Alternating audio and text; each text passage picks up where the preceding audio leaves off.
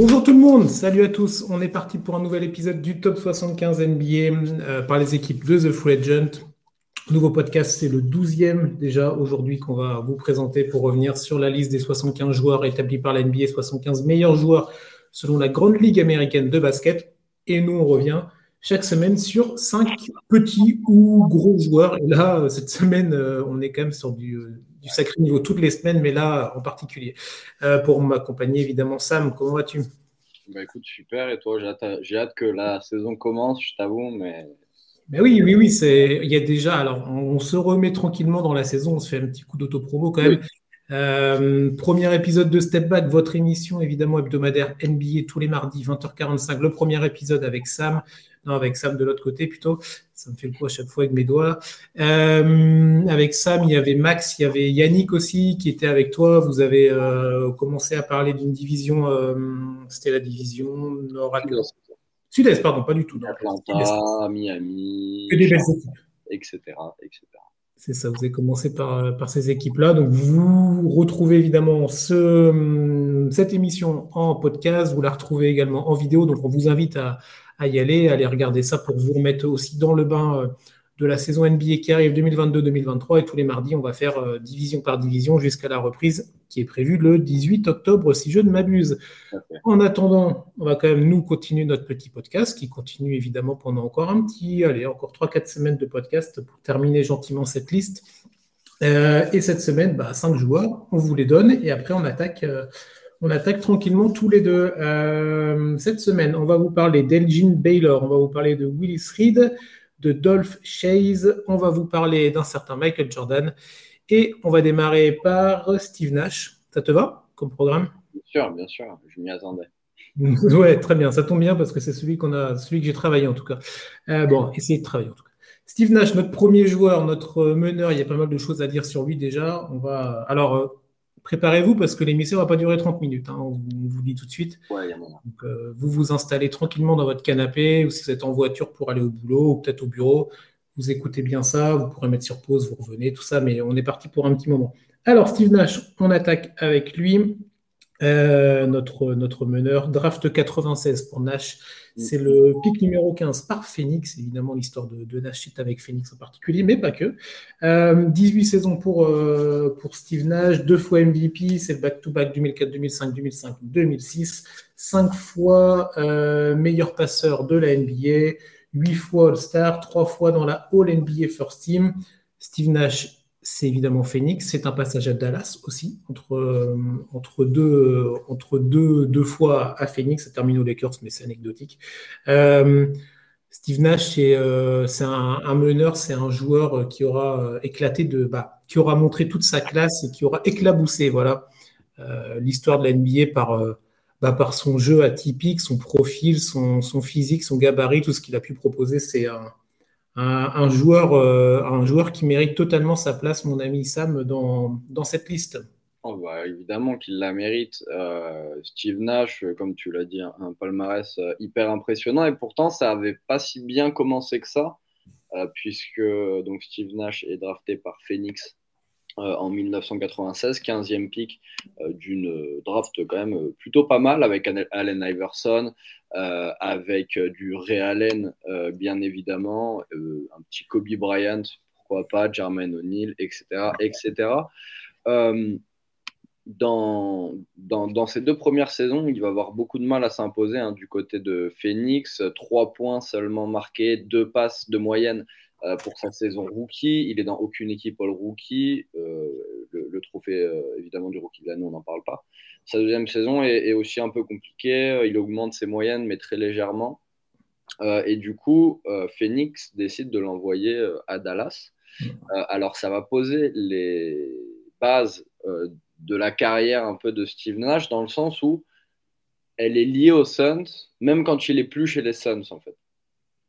Et, on aura l'exemple deux fois en fait dans, dans, sa carrière. La première donc au moment de son premier trade en 1998, euh, il est échangé contre plusieurs joueurs euh, et un premier tour de draft. Donc les trois joueurs, c'est Pat Garrity, euh, Martin Mursep, Bubba Wells.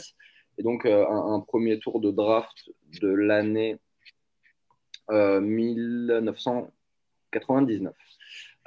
ça va donner plusieurs, plusieurs choses aux Suns via des trades évidemment.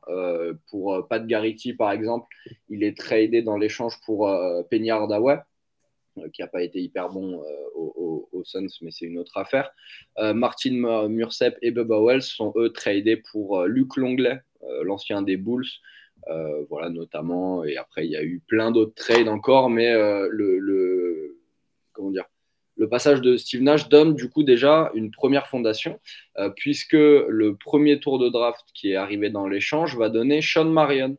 Sean Marion qui passera ensuite 9 saisons aux Suns pour 18,4 points de moyenne et qui aidera évidemment Steve Nash et, et Stoudemire dans les saisons qui, qui suivront quand, quand Nash reviendra euh, en 2004 chez les Suns. Entre-temps, il passe euh, du coup plusieurs saisons à Dallas, dont une où il est pas loin euh, d'obtenir le trophée de MIP. En 2001, il est juste derrière Tracy McGrady, qui, remporte du coup le, trophée de meilleure progression.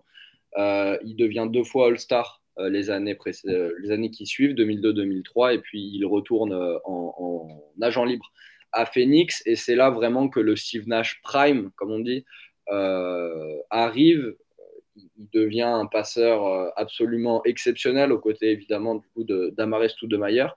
Back-to-back MVP, euh, pour, pour Steve Nash, du coup, sur ces années-là, 2004-2005 et 2005-2006. La saison 2006, il fait même une saison en 50-40-90. C'est assez rare pour, pour le noter. Et puis, il fait un peu son petit bout de chemin. malheureusement, pas de bague. Euh, pour, euh, pour Nash, euh, mais quand même. quand il part de Phoenix, donc il a 37 ans et il part pour rejoindre les Lakers d'un certain Kobe Bryant pour essayer de, pousser pour un nouveau titre pour les Lakers. Ça aboutira pas, mais par contre, les Lakers vont récupérer plusieurs, non, les, Suns vont récupérer plusieurs assets dans cette transaction. On a euh, un premier tour de draft, deux premiers tours de draft, pardon, et deux seconds tours de draft. Euh, le premier tour de draft, il va être utilisé euh, pour sélectionner, Nemanja Nedovic, qui après trade donnera un joueur, donc Malcolm Lee, puis Tyler Ennis, puis Brandon Knight. Brandon Knight qui a été, il n'y a pas si longtemps hein, encore chez les Suns, qui, qui était notamment un des des, comment dire, des bras droits, mais c'est un bras un peu cassé, euh, de Devin Booker. Euh, en second tour de draft, on retrouve euh, Alex Oriaki, qui donnera Isaiah Thomas, quand même, Isaiah Thomas, qui, qui, jouera et qui se révèle plus ou moins aussi chez les Suns avant de partir du côté de Boston en trade. et puis le, trade d'Isaiah Thomas amènera Scala Bissière, un, un, peu un bust chez les Suns. On a ensuite Johnny O'Brien qui donne pas grand-chose, mais le first pick euh, dont, je parlais, le second first pick donné par les Lakers, euh, c'est un first pick de 2018. Et alors, mon cher Chris, est-ce que tu sais à, euh, qui les Suns venaient avec ce, avec ce pick? J'allais te dire Booker, mais Booker, c'est avant 2018, non? Tout à fait. Ah oui, c'est pas, pas Booker. Euh, non, non, 2000, non, je sais pas, 2018, tiens, j'aurais dû aller regarder, c'est pas très compliqué ça pourtant, mais non, non, non je pas. C'est Michael Bridges, du coup.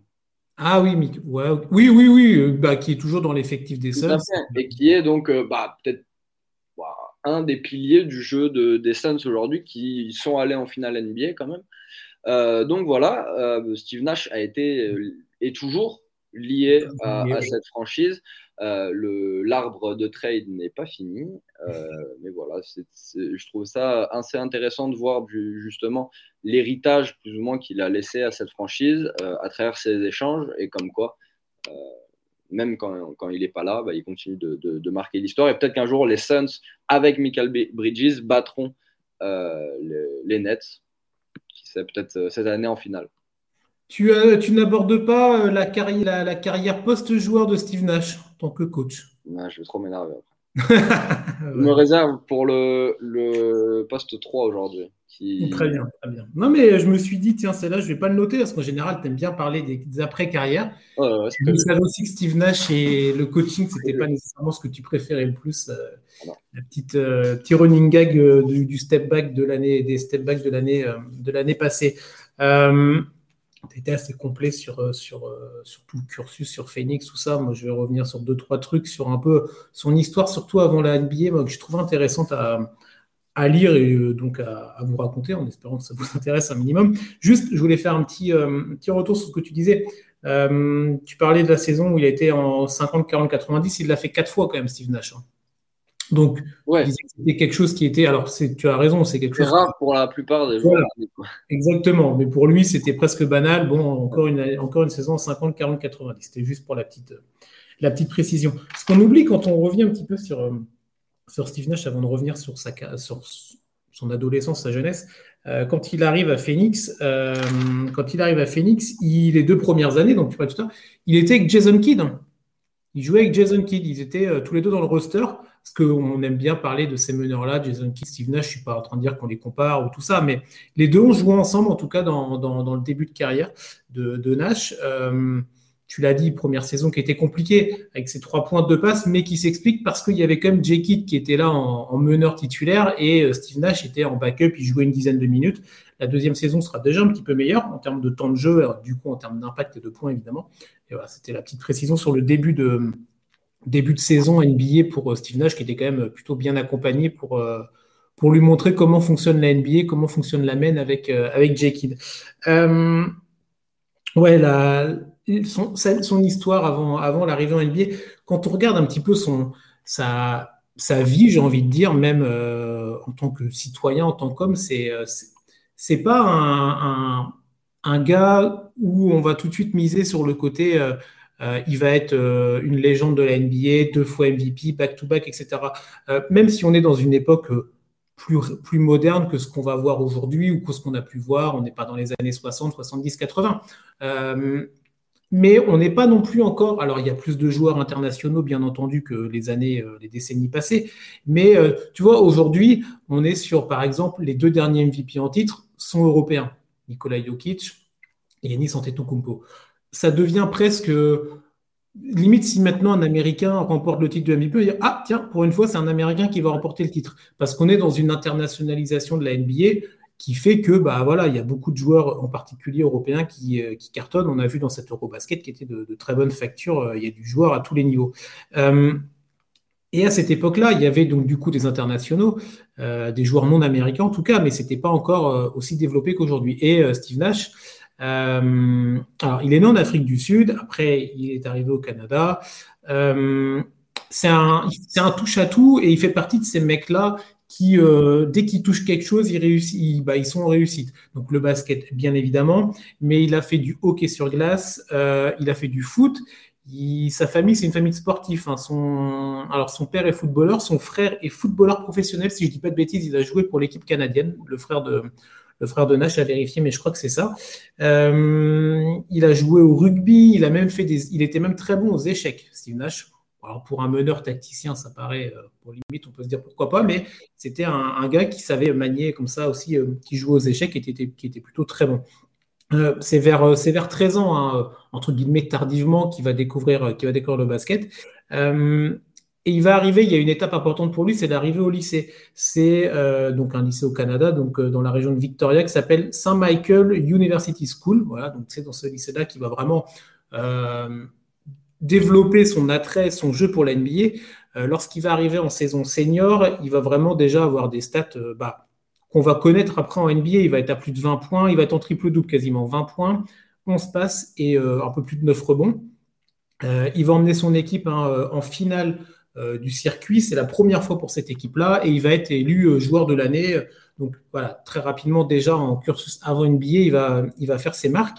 Et ce qui est intéressant dans son histoire, c'est que c'était donc donc c'était un, jeune, un jeune Canadien blanc, euh, au physique assez frêle, on va dire. Steve Nash, c'est pas, euh, pas comme d'autres gars qu'on va aborder aujourd'hui ou comme le Shaq qu'on a pu aborder la semaine dernière. C'est un profil complètement différent et il n'attirait pas nécessairement le regard malgré ses performances euh, que je vous disais à l'instant. Et il y a son coach de l'époque qui s'appelle Yann Heidley, j'espère pas écorcher son nom, qui, qui lui a tout de suite décelé le le talent et, le potentiel de, bah, de, son joueur, en fait. Et il va décider euh, d'envoyer des courriers à tous les programmes universitaires aux États-Unis bah, pour inciter les, universités à s'intéresser à Steve Nash et à, lui, et voilà, à essayer de, faire un petit peu éclore son poulain. Alors, selon l'histoire, il leur a envoyé entre 30 et 40 courriers à différentes universités américaines avec euh, dans le message quelque chose d'assez simple. Hein, il met Je crois vraiment qu'il y a un joueur vraiment spécial ici, un diamant brut. Donc, il va envoyer ces 30-40 courriers. Les universités ne vont pas vraiment s'intéresser, voire pas du tout s'intéresser. Il va avoir que des non-réponses, sauf une. C'est euh, l'université à Santa Clara qui va s'intéresser au profil et qui va, bah, qui va donner sa chance. Euh, du coup, Steve Nash part là-bas à Santa Clara et il va y passer quatre années. Euh, sur ces quatre années, il va être à peu près à 15 points, un peu moins de 15 points, 3 rebonds et 4 passes. C'est le troisième meilleur marqueur de toute l'histoire de cette, euh, cette université de Santa Clara.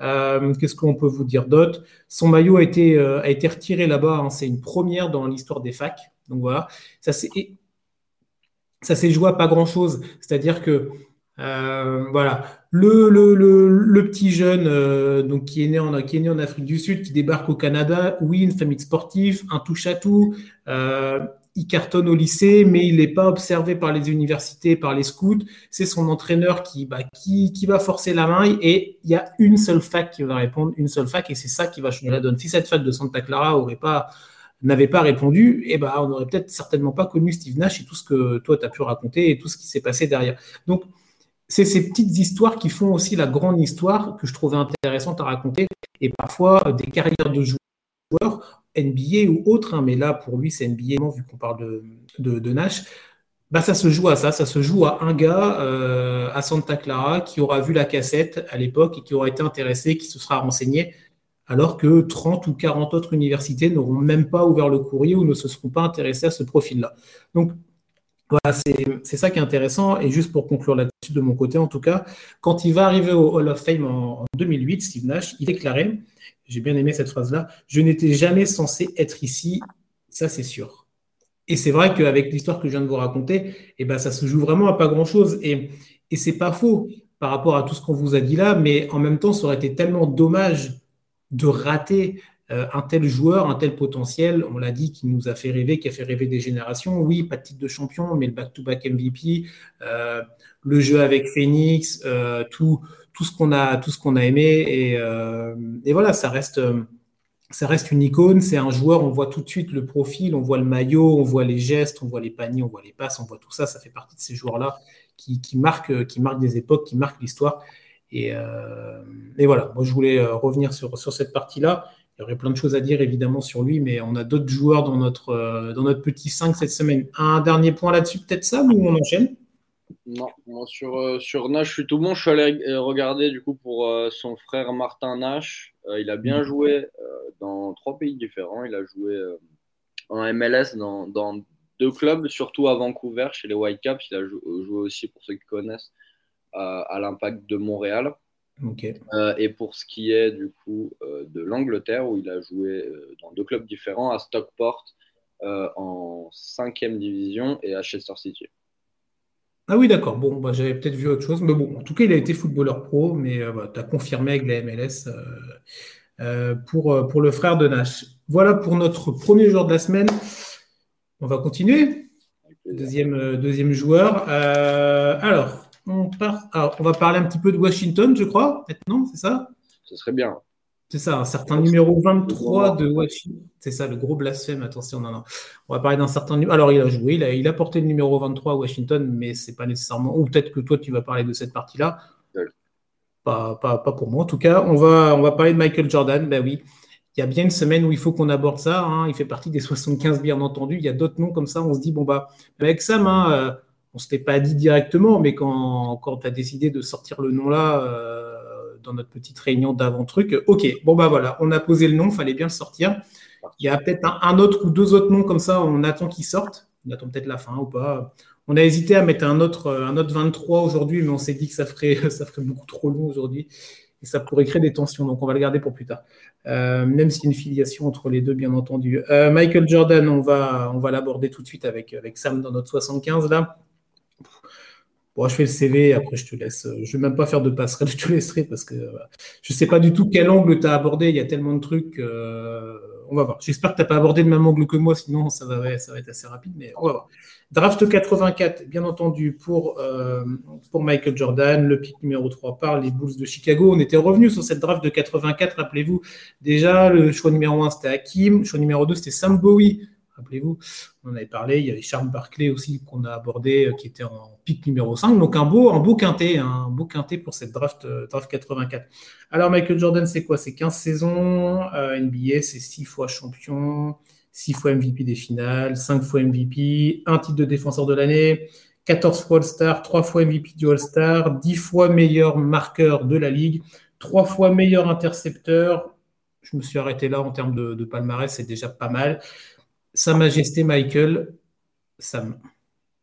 Ouais, ouais, Sa Majesté Michael. Il y a, en fait, il y a comme plusieurs joueurs dans la liste, comme Kobe, on a eu, comme Magic. Euh, on ne sait pas trop quoi sélectionner comme. Euh, comme angle et euh, parce que tout a été vu et revu et revu. Il y a eu les documentaires, il y a eu euh, les vidéos sur YouTube, les interviews, les machins. Et du coup, j'ai trouvé que l'angle le plus intéressant, ou peut-être la partie de, de, la carrière de Jordan qu'on connaissait le moins, euh, c'était celle chez les Wizards. Ah, donc, ah, donc, finalement, ma vanne sur les Wizards est à plat parce que finalement, c'est ce que tu vas aborder. Ok, tout à fait. Parce qu'en en fait, euh, alors il y a plusieurs raisons à, cela. Évidemment, euh, c'était pas la même hype, il n'a pas, il a pas été aussi bon euh, que chez les Bulls, mais quand même.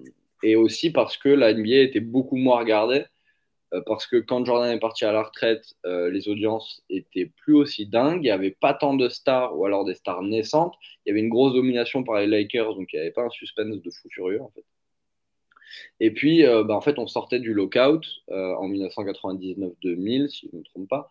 Et bah, bof, bof, bof. Il y avait plus de hype justement pour le championnat de streetball N1 d'ailleurs il y a un bon documentaire sur Netflix sur, ça que je vous conseille de regarder. Je l'ai regardé euh, cet après-midi. Euh, mais, mais, rien à voir. Euh, du coup, Jordan, il arrive, c'est deux ans après son. Comment dire Deux ans après sa, sa, retraite sportive en 1998, il arrive en 2000 comme GM, donc des, Wizards de Washington.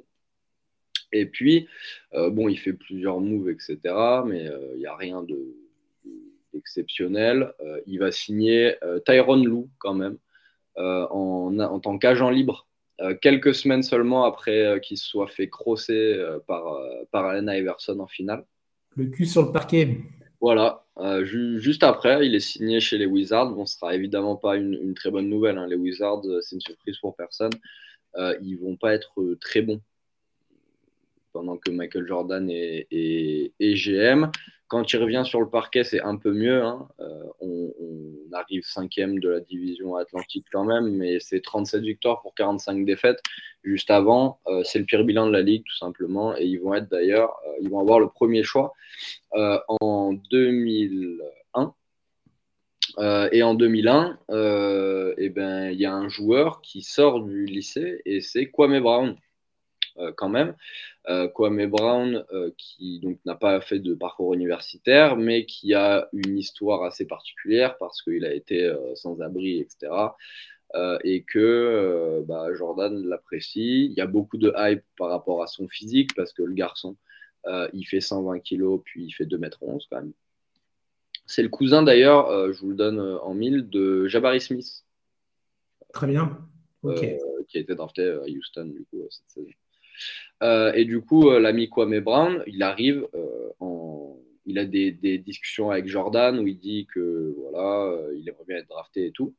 Mais quand ça commence à être un peu sérieux, et ben Kwame Brown, il craque un peu et il dit à son agent, le laissez pas me, enfin le laisse pas me, me sélectionner en 1, je vais avoir trop de pression. moi, juste je sors du lycée, ça va pas le faire, etc. Et Jordan rassure en disant, bah nous, on n'attend pas à ce que tu aies un niveau exceptionnel maintenant. Euh, euh, mais on va te développer et je te prends dans l'équipe justement pour que tu deviennes un grand joueur, on prend en toi, etc. etc. bien sûr, euh, les discussions de, confiance entre les franchises.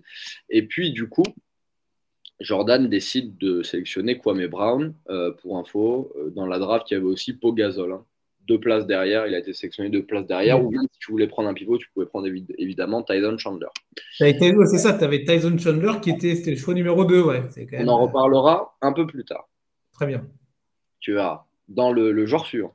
C'est un, autre sujet. Euh, donc, du coup, euh, Kwame Brown sélectionné numéro 1, il a un peu de pression, etc. Euh, et il arrive en NBA, c'est pas fou. Bien évidemment, première saison, 4,5 euh, points de moyenne. Et puis Jordan, il se dit, bah écoute, là j'ai une équipe qui est plutôt jeune. Les leaders sont plutôt jeunes. Il n'y a qu'un seul joueur qui a plus 10 saisons euh, en NBA, c'est lui, évidemment. Et donc, il se dit, bah, il y a une équipe avec Rip Hamilton, avec l'ami Kwame Brown, on a du Brandon Haywood, on a Christian Latner, on a Tyron Lou, euh, justement, j'en parlais. Je vais retourner sur le terrain pour parce que c'est la meilleure manière que j'ai de les former. C'est ce qu'il dit lui. Après, euh, il y a d'autres il y, a souvent le, troll de bah, Jordan, il est allé sur le parquet tellement son management il était mauvais, etc. C'est pas la vision de Jordan. Après, euh, chacun décide ce qu'il veut, etc. Mhm. Évidemment, ils étaient nuls, mais Jordan est, selon lui, allé sur le parquet pour euh, les mener directement bah, quand, il était, quand il était à côté d'eux, dans les matchs, etc., etc. Et le problème, c'est que euh, ce, ce, problème de pression va revenir pour Kwame Brown qui va péter un plomb parce qu'il a peur quand même, de faire des mauvaises prestations tellement il a la pression d'être à côté de, d'être à côté de Michael Jordan. Euh, et du coup, évidemment, euh, bah, il, ne va rien faire au final, Kwame Brown. Euh, il va jouer trois saisons aux Wizards. Quand Michael Jordan part en fin de saison 2003, euh, il fait un bout de saison un peu correct avec 11 euh, points de moyenne, 7,5 euh, rebonds, etc. malheureusement, la saison d'après, il ne va pas y arriver. Ensuite, il sera tradé du côté des Lakers contre bah, deux de, de, pas grand-chose. Euh, et donc, euh, évidemment, ça ne sera, pas, euh, sera pas la fête. Après, il va, pas, il va participer. alors, ça, c'est un peu moins connu, mais il sera dans le trade des frères Gasol, qui fait partie du trade, etc. Puis, il fera une, carrière moyenne, pas du tout digne, évidemment, d'un premier choix de draft. Hmm. Et du coup, c'est aussi par rapport à Michael Jordan. et alors, on, pense évidemment ce qu'on veut de, de Jordan. Évidemment, c'est un joueur exceptionnel, mais il a gâché des carrières comme ça, plus ou moins euh, de sa faute, aussi parce que le niveau de, de, Kwame Brown n'était pas au niveau, hein, euh, bien sûr, mais en prenant un peu la lumière, parce que évidemment, la saison de Jordan, euh, les deux saisons qu'il fait du côté de Washington sont quand même relativement exceptionnelles pour un joueur de son âge. Je veux dire, il va aller taper des matchs à 40, des matchs à, à, 50 points, même contre Charlotte en, en décembre 2001. Euh, il est à un niveau euh, très très haut pour un joueur de son âge. Les deux saisons, il a plus de 20 points de moyenne, le, garçon. Euh, il a des pourcentages dégueulasses d'ailleurs, hein, parce qu'il croque dans tous les sens. Enfin, il prend le lead de cette équipe, mais un peu au dépens de sa formation, du temps de jeu de, des joueurs qu'il a sélectionnés lui-même. Donc c'est un peu particulier. C'est un peu particulier et c'est un peu le problème évidemment des joueurs avec un, tel ego plus ou moins et ça va se ressentir d'ailleurs, euh, alors dans, une autre anecdote, euh, là c'est à l'époque où il était chez les Bulls. Euh, quand il est chez les Bulls, donc il arrive en 1984, et l'ami a, eu une carrière universitaire, évidemment, que, tout le monde connaît, où il a été sélectionné dans les McDonald's All-American Games, que, que, tout le monde doit connaître. En gros, c'est les meilleurs espoirs du monde qui s'affrontent dans, dans dans ces jeux-là, les meilleurs espoirs des États-Unis. Euh, et euh, lorsque Jordan y participe, il est opposé à un autre joueur euh, qui s'appelle Adrian Branch. Jusque-là, tu vas me dire, bah, c'est qui Oui, c'est ça, je l'avais pas. Branch, on ne le connaît pas. Le problème, le problème pour Adrian Branch, c'est qu'il va trash talk sale Michael Jordan parce que euh, il s'habille pas très bien, il sort un peu de la campagne euh, de la Caroline du Nord, et que pour Adrian Branch qui vient de Washington euh, DC, donc il, habite en ville, etc. Donc pour lui, Michael Jordan, c'est un gros pouilleux. Quoi. malheureusement, malheureusement pour lui, il aura la mauvaise idée de, faire ça, donc de le trash talk pendant les matchs, etc. et même hors des rencontres. Et puis le problème, c'est que bah, Adrian Branch, il poursuit sa carrière de basketteur. il va aller ensuite au collège de Maryland, où c'est un joueur assez moyen, clairement, mais ça va quand même lui permettre d'être drafté en 1985. Drafté par qui? Je te le mets dans le mille, euh, mon cher Chris, par les Bulls. Évidemment. Oh, oui, donc il se retrouve. Voilà. Et le truc, euh, c'est que c'était pas du tout le GM des Bulls de l'époque qui avait demandé de, de, sélectionner. Euh, parce qu'il est sélectionné assez tard. Hein. Il est sélectionné 46e de la draft, donc 22e au second tour. second tour. Assez anecdotique. Euh, et le problème, c'est que donc il arrive dans l'équipe et puis Jordan lui dit ouais, euh, tu t'en rappelles toi euh, dès qu'il arrive, hein, vraiment comme entraînement premier jour, dans le bus pour aller à, la, salle, il lui dit bah tu te rappelles quand tu me traitais de pouilleux, etc. Et le gars il lui dit ouais ouais ouais. Et puis tu sais il, en rigole un peu, il disait non mais c'était juste pour déstabiliser machin. Euh, t'inquiète, maintenant tout va bien, je suis ton pote, etc. On se connaît, machin. Et Jordan lui dit, euh, voilà, je, cite. Tu retrouves. Tu, tu sais quoi euh, Je vais te dire quelque chose. J'ai dit aux Bulls de te drafter. Je leur ai dit de te mettre dans l'équipe rouge, car l'équipe blanche dans laquelle je suis, c'est les titulaires. Et je vais m'assurer que nous nous affrontions tous les jours et je vais te botter le, le cul tous les jours à l'entraînement et nous allons te couper. Voilà. Euh, l'ami, voilà donc quand même, l'ami Adrian Branch, euh, il ne finit pas l'intersaison avec les Bulls, c'est-à-dire qu'il est coupé avant le début. Ok. Il va ensuite signer euh, chez les Lakers, où d'ailleurs il gagne un titre. mais, oh. ouais, mais sa carrière ne durera que quatre saisons en NBA avant qu'il redevienne inconnu. C'est ça, un lambda anonyme. Euh, le, tu, tu, te, tu, te, je vois bien la scène dans le bus avec euh, Jordan Jeune qui lui dit euh, exactement ce que tu as dit. Là, je pense que tu as une petite goutte de sueur qui doit, qui doit couler là. Tu... c'est possible, possible. Au final, il fait du coup 4, 4 saisons NBA, 5 équipes différentes. Ah oui. et voilà, fini. Rideau.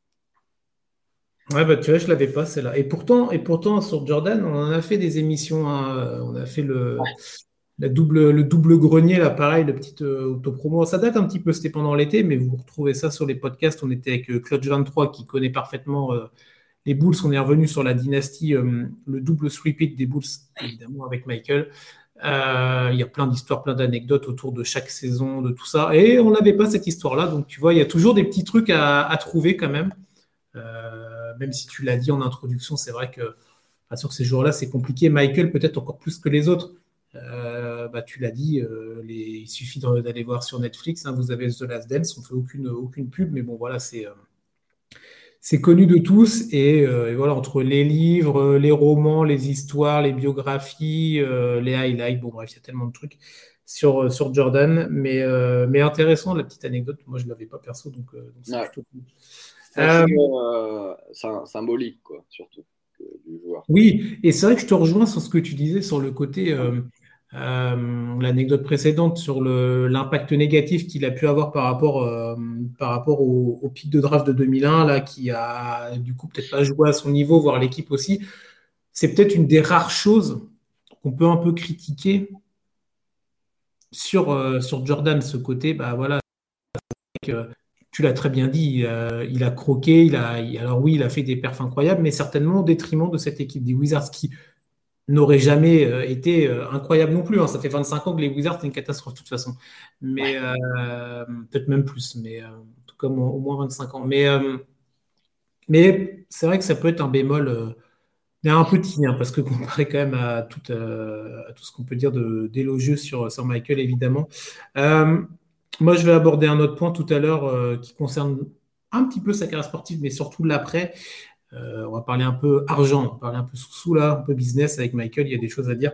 Mais on va quand même revenir deux, trois petits chiffres quand même, euh, tellement, mais juste pour, pour, symboliser.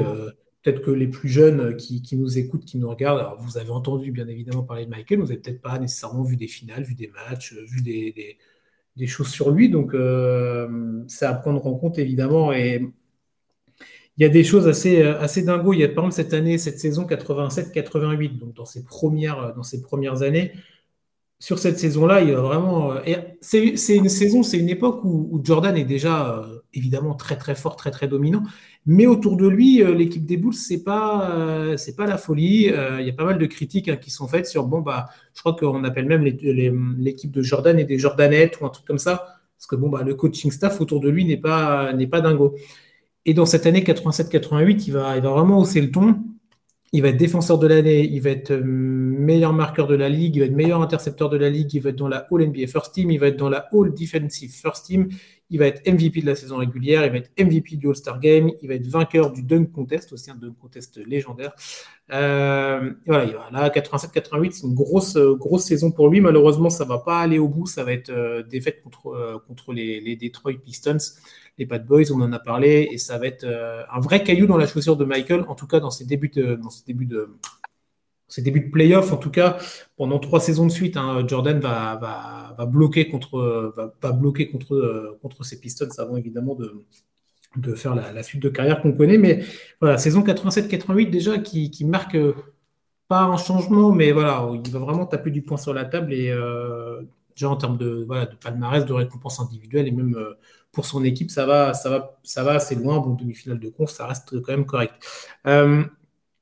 Euh, quand on regarde d'autres chiffres comme ça rapidement, qu'est-ce qu'on peut rajouter? Moi, j'ai noté plein de choses euh, un petit peu en vrac, hein, vous m'excuserez. Qu'est-ce qu'on a euh, sur les matchs de playoff On était là-dessus.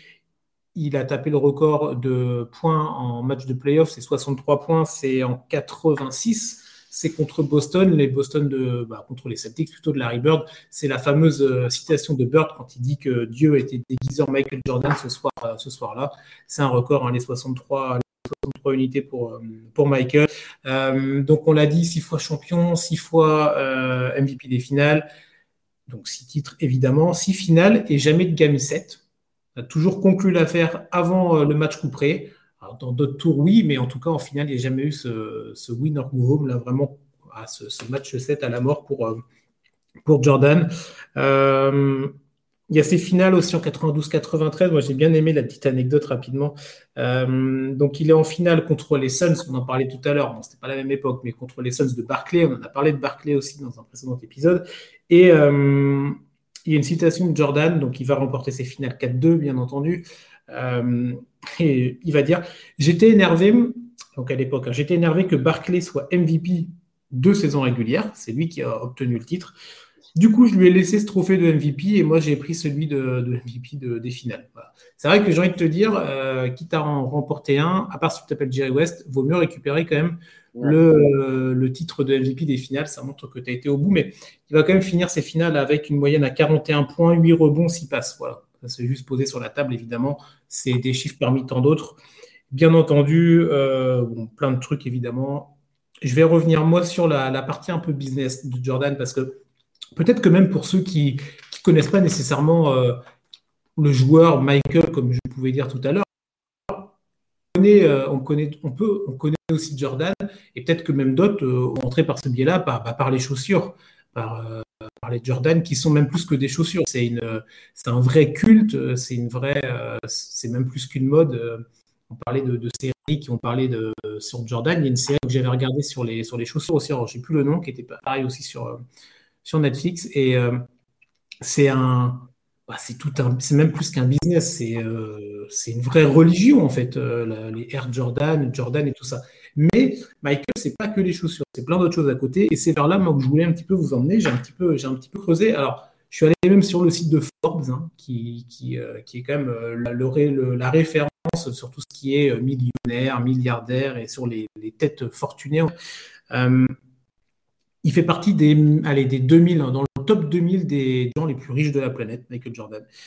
son, comment dire ça, son, bah, ses, revenus, en tout cas ses ressources sont estimées, hein, après à ce niveau-là, on n'est pas à peu près à 1,7 milliard de dollars, donc ça c'est le chiffre de cette année, après ça peut fluctuer, euh, bien entendu.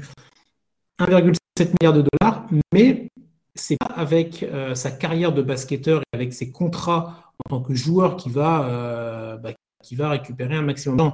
On voit aujourd'hui les, les, joueurs type LeBron James ou d'autres mecs comme ça qui, bah, qui, ont beaucoup de leurs revenus qui proviennent évidemment de la pub, mais qui viennent aussi des contrats. À l'époque, il faut se rappeler que les contrats NBA, c'est quand même pas du tout la folie comme, comme aujourd'hui. juste pour rappeler, euh, alors, il faut que je retrouve mes notes, qu'il y en a tellement. Euh, oui, sur les 15 ans qui passent en NBA, il va, euh, il va toucher que, hein, on dit bien que 94 millions de dollars. Donc, sur ces 1,7 milliard, c'est quand même une, goutte d'eau. Hein, sur les 15 ans de NBA, même à 100 millions. À titre de comparaison, j'ai bien aimé faire la comparaison tout à l'heure. Je suis allé regarder un petit peu les contrats actuels.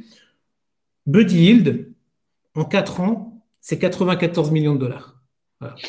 Alors, c'est pas les mêmes contrats télé, c'est pas les mêmes revenus, c'est pas tout ça, mais voilà. Ça vaut ce que ça vaut. J'avais noté aussi, tu euh, Davis Bertens. Sur 5 ans, c'est 80 millions, tu vois. Il a des, voilà, on peut en faire plein, on peut en faire plein, mais moi, j'ai bien aimé le Buddy Hield qui touche autant en 4 ans qu'en 15 ans de Jordan. Voilà.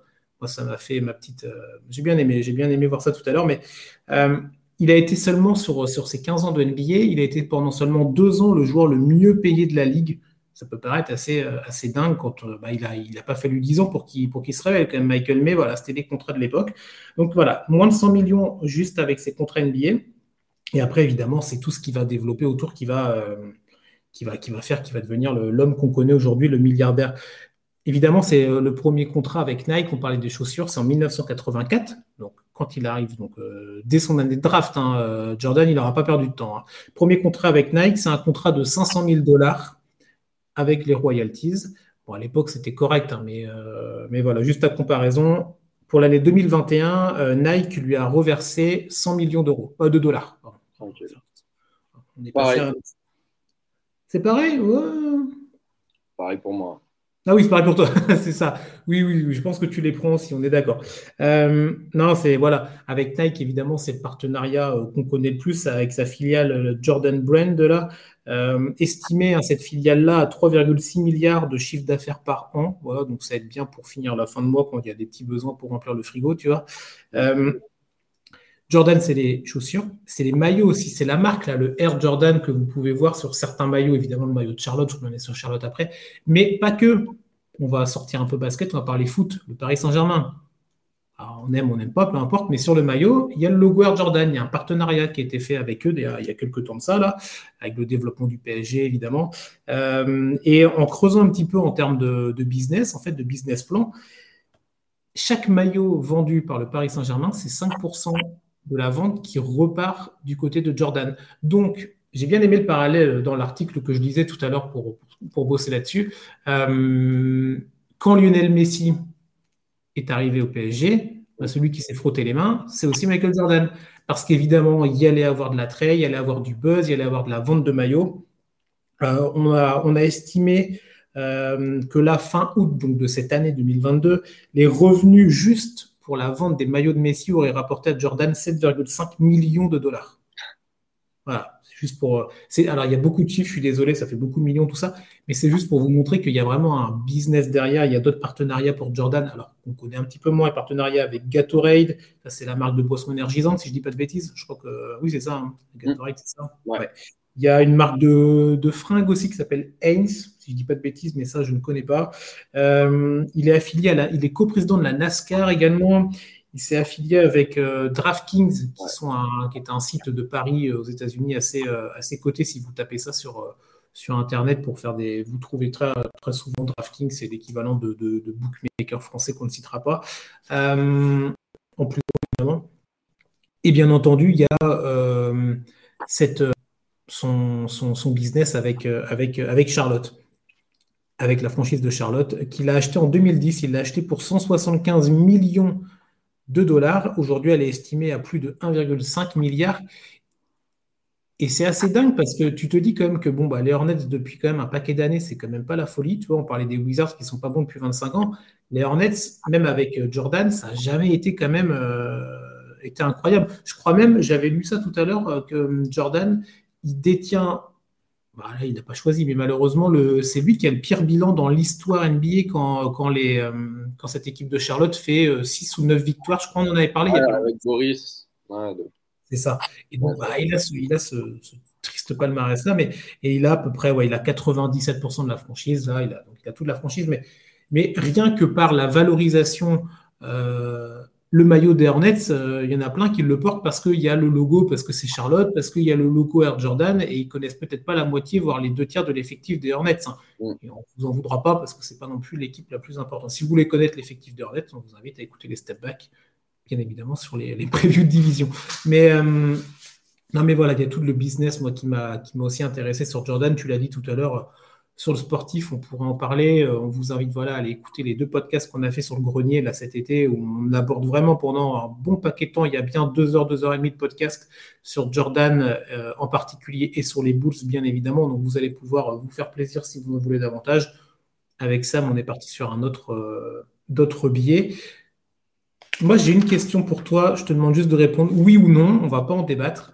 Peut-être que tu vois la question ou pas, je ne sais pas. alors, est-ce que Juste oui ou non. Hein. Michael Jordan, pour toi, est-il numéro un all-time? Oui. Non. Voilà.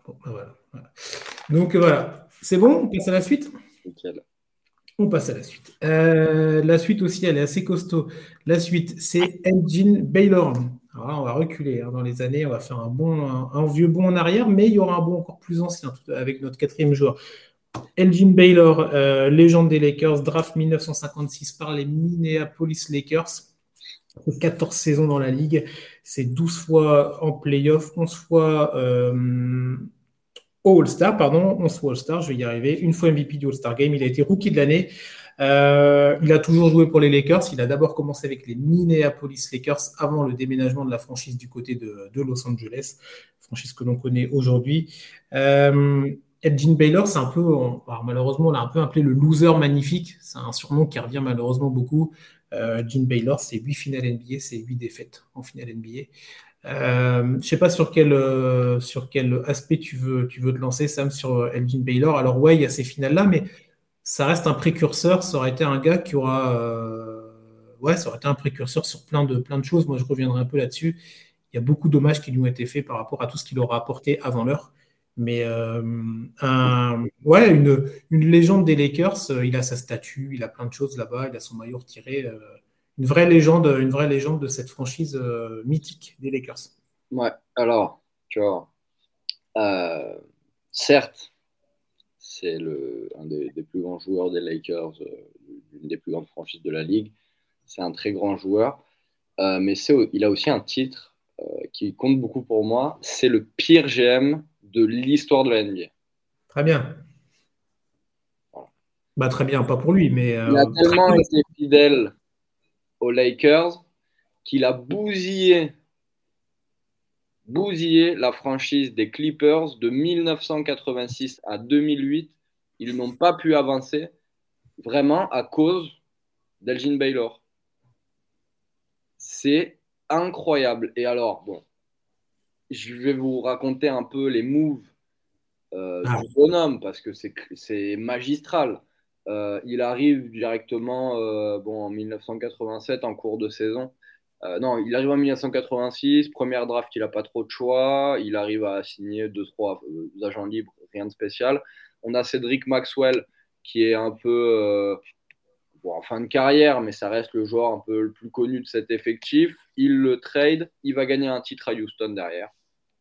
Euh, non, pas du tout, pardon. Non.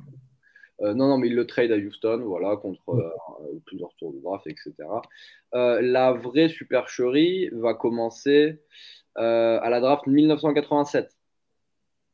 draft 1987, notre ami Elgin Baylor, il sélectionne Reggie Williams en quatrième choix de draft.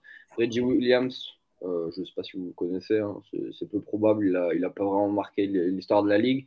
Il va jouer que deux saisons euh, chez nos amis les Clippers. C'est un poste 3, euh, en gros. et alors, étonnant, tu vas me dire, puisque en cinquième position, on retrouve Scottie Pippen. Voilà. C'est juste la base. Ça, c'est vraiment juste le début.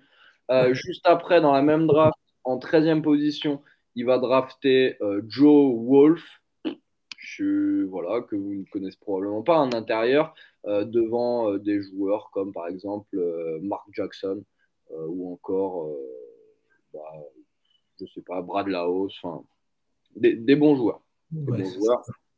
voilà, donc ça c'est juste pour l'échauffement. Draft 1988, ensuite. Euh, draft 1988, ensuite, pardon. Il a le premier tour de draft parce qu'évidemment, il a fait une équipe qui est, nulle. Tellement nulle que les Clippers vont signer Michael Phelps. Quoi, le. Non, oui. Non, mais c'est son homonyme. Et ça m'a un peu fait rire en regardant. Il y a un mec qui a, en 1988 qui a signé un contrat de 10 jours chez les Clippers qui s'appelle Michael Phelps. Voilà. Magnifique, euh, elle est belle aussi. Euh, tout à fait. En 1988, premier pic de draft, on est chaud, on sélectionne Danny Manning. Bon, ah, la draft est pas dingue. C'est-à-dire que euh, Danny Manning est presque le meilleur joueur de la draft. On retrouve quand même Dan Lee, on retrouve quand même Reed Smith. Il y a du Mitch Richmond, mais hmm. l'ami Elgin Baylor, il prend bah, Danny Manning. Euh, qui jouera ensuite euh, six saisons euh, chez les Clippers. Pas mal, en vrai, pas mal. Il est même All-Star, etc. digne d'un premier pick de draft, pas plus que ça. Mhm. voilà, ça c'est juste la draft 1988. Draft 1989, on a Danny, Fer, Danny Ferry pardon, qui va être sélectionné en deuxième position par les Clippers euh, euh, qui, arrive directement de Duke. Il va pas jouer euh, chez les Clippers puisqu'il part directement du côté des, des Cavs de Cleveland dans un trade contre Ron Harper. et du coup, bah, qui aurait pu sélectionner les Clippers? Tu, tu, vas me dire Glenn Rice, qui a été sélectionné en quatrième position. Il euh, n'y avait, euh, y avait pas tant de choix non plus, tu vois, dans cette draft, mais il y avait du Tim Hardaway quand même, euh, BJ Armstrong, par exemple. voilà pour, pour cette draft. Il y avait aussi Sean Kemp, j'ai oublié de préciser. Tant qu'à sélectionner un 4, pourquoi pas sélectionner Danny Ferry plutôt que Sean Kemp. Draft 1990, on retrouve Bo Kimball, qui est sélectionné en 8. Tu connais Bo Kimball? Ah non, désolé. non. Non. Je pense que même les fans des Clippers ne le connaissent pas. Il a joué que deux saisons chez les Clippers. Euh, il est sélectionné devant Cédric Ceballos, Tony Kukoc, Tyron Hill.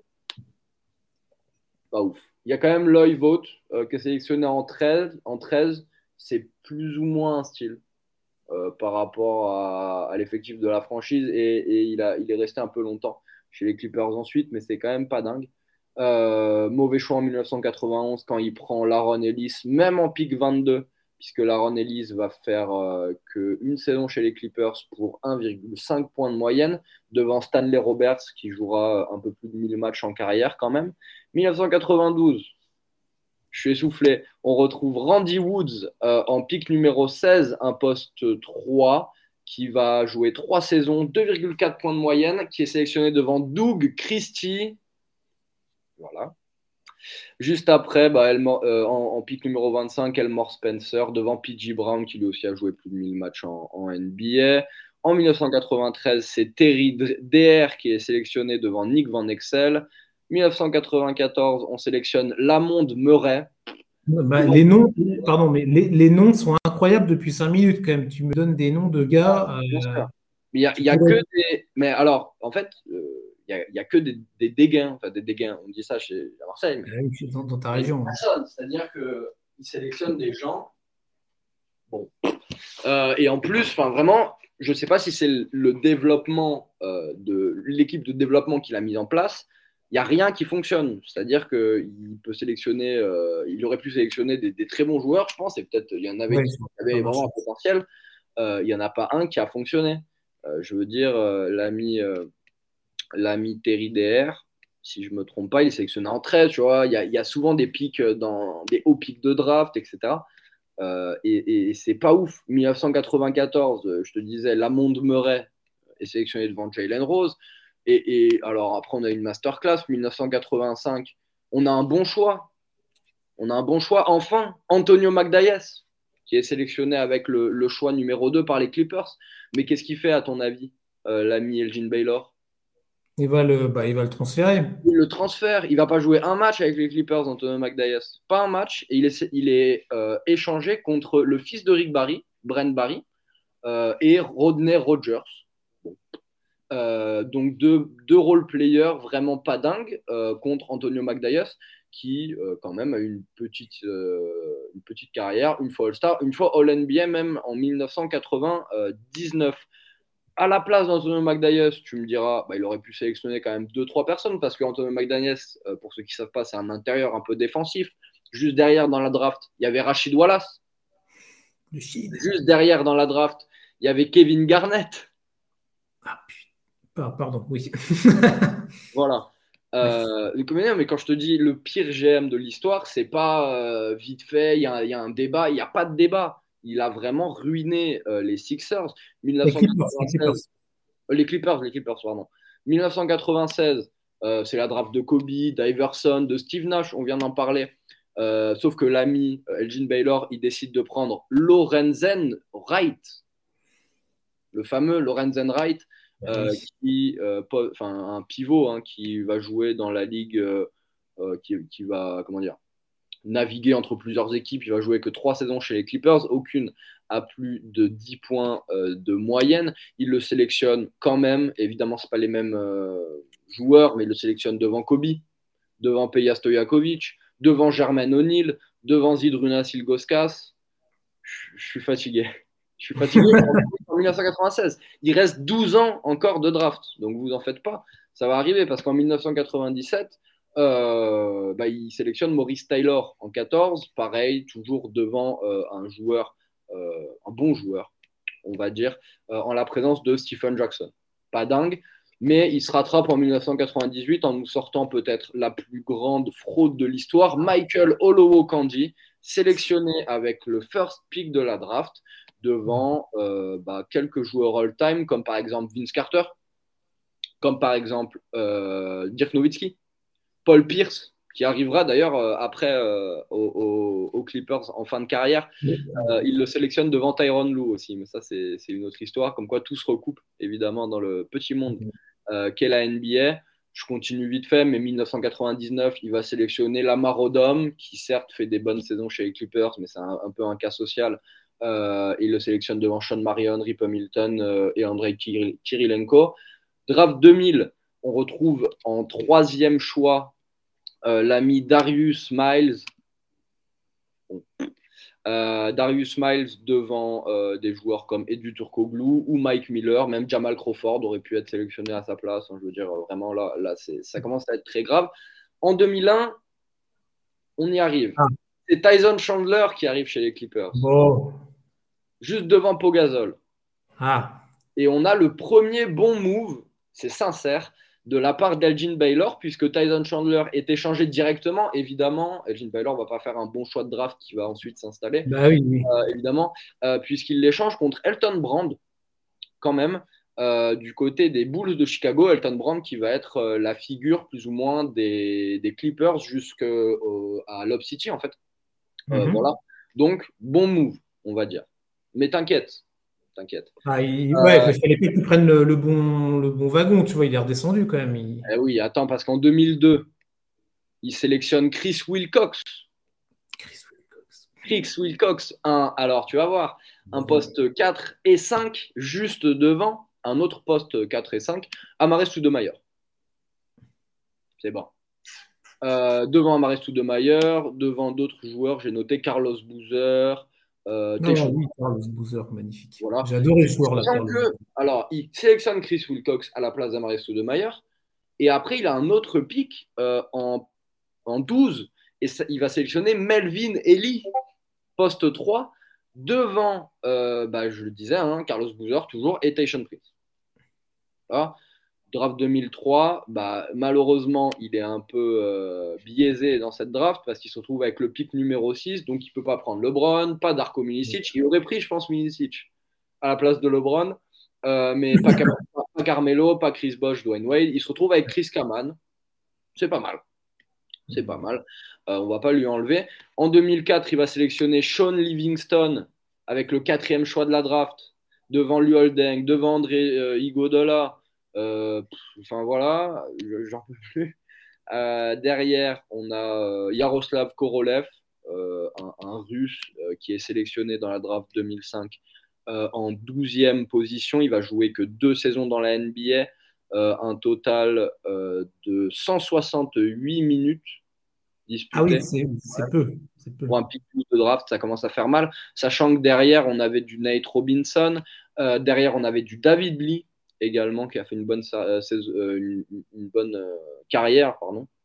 voilà. Draft 2007, on a Al Thornton devant Nick Young. Bon, ça, c'est un, peu pinaillé de, de, dire ça. Et puis, sa dernière draft, son ah. dernier choix de draft, il va briser la malédiction, Chris. Parce que, bon, certes, attention, c'est ça reste Elgin Baylor, euh, il va sélectionner l'ami euh, Eric Gordon avec le choix numéro 7. Mm-hmm. il n'y a pas, grand monde derrière. C'est un joueur qui a une bonne carrière en NBA, etc. il continue, hein, il continue, Gordon. Hein. Oui, toujours, bien sûr. Euh, Sergi Baca, George Hill, Nicolas Batum. Ça reste un bon joueur. Euh, comment dire, Eric Gordon. Mais il a également un choix de second tour euh, avec le 35e choix de draft et il va sélectionner DeAndre Jordan. Ah. Pur style, pur style, euh, voilà. Euh, l'ami Elgin Baylor pour son tout dernier choix de draft qui va sélectionner DeAndre Jordan. J'ai pas parlé des trades, j'ai pas parlé des signatures d'agents libres parce que c'était trop long, mais il a également dynamité cette franchise, évidemment, bah, tout au long de, sa carrière. En fait, pile quand, quand Lob City commence, il s'en va. Euh, donc c'est pour te dire. Euh, et après, on dit souvent, bah, les Clippers, c'est la pire franchise de l'histoire. Enfin, il y a le débat. Euh, comment dire Il n'y a pas de joueurs qui ont marqué la franchise. Bah, c'est aussi pour ça, parce que si tu regardes, tu imagines si les Clippers, ils avaient eu Scottie Pippen, Sean Kemp, ah bah, un, même un, dixième ou un quart de ce que tu as dit, tu vois. Oui, mais vraiment, vraiment. Il a, il a manqué tous les ans. Des fois, des fois, il y a des joueurs, tu vois, des, des, GM, tu regardes en arrière sur tes pics et tu regrettes. Là, c'est tous les ans. Tous les ans, tu loupes un joueur all-time ou quasi, tu vois, un bon joueur de rotation, un joueur qui a été titulaire longtemps et Et c'est dingue, c'est dingue. C'est le pire GM de l'histoire et on n'en parle pas assez. Mais, tu, mais on va, on va t'offrir un podcast. Euh, tu vas pouvoir refaire toutes les, tout ce que tu as dit, les, les trades, les signatures. Non, mais ouais, ouais c'est bah, un temps. On disait le loser magnifique en tant que joueur, bah, en tant que. Tant que c'est dégueulasse. c'est vrai que cette période des Clippers, c'est vrai que ça fait partie quand même peut-être des pires. Euh, c'est les en tout cas dans l'ère, on va dire, un peu plus moderne, tu vois, les, Clippers de cette. Avant Lob City, ce que tu as dit, tout ça, c'était vraiment assez moche. C'était vraiment pour beaucoup un peu le paillasson de la NBA, tu vois. Tu savais que tu avais des Clippers. En plus, c'est sur 20 ans, quoi. Oui, voilà, c'est ça. C'est pas comme tu l'as dit tout à l'heure, c'est pas sur 3-4 ans. Euh, et, c'est dingue aussi qu'il soit resté aussi longtemps. Ah, bah, je sais pas qui était le propriétaire, mais il était ah, voilà, c'est ça on va essayer quand même de mon côté de. Tout son, sa période de. Donc pendant plus de 20 ans, 22 ans chez les Clippers, ils vont 4 fois en playoff. Ouais, ça fait 22 ans. Ça fait pas un gros pourcentage, ça. Ah. Et c'est un tour. Euh, non, deux tours en 2006. D'ailleurs, il est GM de l'année en 2006. Je veux savoir pourquoi. Et il a testé quoi sa draft de 2006 Tiens? Euh, sa draft de 2006, c'est qu'il a bien démarré. Yaroslav Korolev. Ouais, bon, d'accord. Bon, voilà, allez hop, on évacue. Euh, on va quand même, voilà, on va essayer d'être. Euh, parce que, bon, il a bien chargé là, Sam. Il s'est. Euh, ah, besoin de J'ai vu ça et je me suis dit, mais attends, mais je connaissais pas du tout cette histoire en plus. Pour de bon. Bah, ouais, non, moi, j'avais pas, je l'avais pas non plus. Donc là, maintenant, on a un bon, on a un bon gros dossier sur Baylor manager. On va être un peu sur le Baylor joueur. Euh, c'est quand même bien plus positif, bien entendu, malgré voilà, ce qu'on a dit tout à l'heure, c'est 8 défaites en 8 finales. Il ne faut pas retenir que ça de d'Elgin Baylor. La preuve, la preuve que évidemment l'histoire ne retient pas que ça, et la franchise des Lakers dans laquelle il a, joué toute sa carrière ne retient pas que ça, évidemment. Euh, il a son maillot retiré, c'est le seul joueur des Lakers, il y a quand même quelques maillots aux Lakers de retirer, c'est le seul joueur des Lakers qui a son maillot retiré en n'ayant pas de bague. Euh, et il a également sa statue Il a également sa statue, je crois que c'était en 2008, si je ne dis pas de bêtises. Ouais, 2018, 2018, pardon. 2018, il a sa statue, ils sont que 5. Hein, non, sinon, il y a peut-être. Non, il y a Kobe qui a sa statue maintenant? Je ne sais plus. je... pense que Kobe a sa statue. Ouais, je pense. Bon, en tout cas, il fait partie des, rares joueurs qui ont leur statue devant le Staples Center. Donc, il y a Shaq, il y a Karim, il y a Magic, il y a Jerry, West, qui ont tous gagné euh, et plus que gagné des, des, trophées. On en a largement parlé dans nos épisodes précédents. Et donc Elgin Baylor, donc, euh, qui, a, qui a sa statue qui est retirée. Euh, très jolie statue qui en passage si vous allez la voir. très sympa. mais en tout cas, ouais, Baylor, c'était un, un vrai précurseur. C'est pas moi qui le dis nécessairement. C'est, bah, on parlait des, des noms. Là, par exemple, Magic Johnson, je vais reprendre quelques propos de certains qui disaient avant Michael, il y avait Elgin Baylor avec ses exploits aériens, son incroyable force offensive. Elgin a montré au monde que l'homme pouvait voler. Alors, c'est les tirades de Magic, hein, ça va dans la poésie, mais voilà. Il y avait. Qu'est-ce qu'il y avait? Avant Jordan, il y a également Julius Serving et Dr. G s'est inspiré de Baylor. Donc là, je reprends ses propos. La première fois que j'ai vu Baylor jouer au basket, je n'ai pas pu détacher mon regard. J'ai pas cligné des yeux une seule fois de peur de manquer un geste que je ne pourrais revoir une autre fois ça joli. J'ai toujours travaillé pour lui ressembler et jouer comme lui, mais je me suis vite rendu compte qu'il ne pouvait être imité. Donc ça, quand même des légendes qui parlent de, de, ça. C'était une, une vraie force offensive. Euh, quand on regarde dans les, dans les livres des records NBA, moi j'aime bien regarder ça, il est, euh, il est troisième meilleur marqueur en termes de en moyenne de points. Il est à 27 et quelques 27 points par match. Il est derrière Michael, dont on parlait tout à l'heure, et, euh, et derrière Wilt, ça va, qui sont à un peu plus de 30 points tous les deux. Et il est devant LeBron, je crois qu'il est un tout petit peu en, dessous à vérifier si la stat n'a pas changé, mais en tout cas, voilà, il est dans le top 3, top 4, c'est sûr. Qu'est-ce qu'on peut rajouter d'autre euh, Si, qu'est-ce que moi j'ai noté? Il y, a, plein de choses. Évidemment, il y a ces, euh, bah, toutes ces finales perdues contre, bah, contre, contre les Celtics, contre Bill Russell, bien, bien entendu il y a ces finales, il y a ces finales de 69 qui sont. Alors, c'est une histoire qui est assez connue. Euh, ben, on va quand même se la refaire parce que euh, c'est. Alors, si on est fan des Lakers, on l'aime moins évidemment, mais si on est fan des Celtics, c'est une, finale qu'on aime, qu'on aime beaucoup euh, se, se, remémorer. Quand c'est 69, voilà, il y a toutes ces finales déjà perdues pour, pour, pour Baylor. Et là, on se dit c'est peut-être un petit peu entre guillemets la bonne. cette équipe des Celtics, elle vieillit. alors Bill Russell, il est coach joueur à cette époque-là. Donc on sait que c'est toujours quelque chose qui n'est pas évident nécessairement à, tenir comme, euh, profil. Et on a Will Chamberlain qui est arrivé du côté des Lakers. Donc on a quand même euh, un ajout, de poids, un ajout important pour cette équipe, euh, cette équipe des Lakers. On a un joli Big Three. Hein. donc on a Baylor, on a Jerry West, on a Will Chamberlain. Donc bah, pour aborder, pour aborder cette, cette finale NBA 69, c'est quand même pas mal. C'est assez costaud. Euh, les Lakers ont l'avantage du terrain dans ces, finales face aux Celtics. Euh, ça démarre très fort avec Jerry West hein, qui a à peu près 38 points de moyenne sur la série. Donc les Lakers ont mené 2-0. Donc on se dit, allez, c'est peut-être la bonne cette fois-ci, c'est pas mal. Ils mènent 3-2. Malheureusement, ils vont perdre tous leurs matchs du côté du TD Garden. Match, donc ça va arriver à 3-3.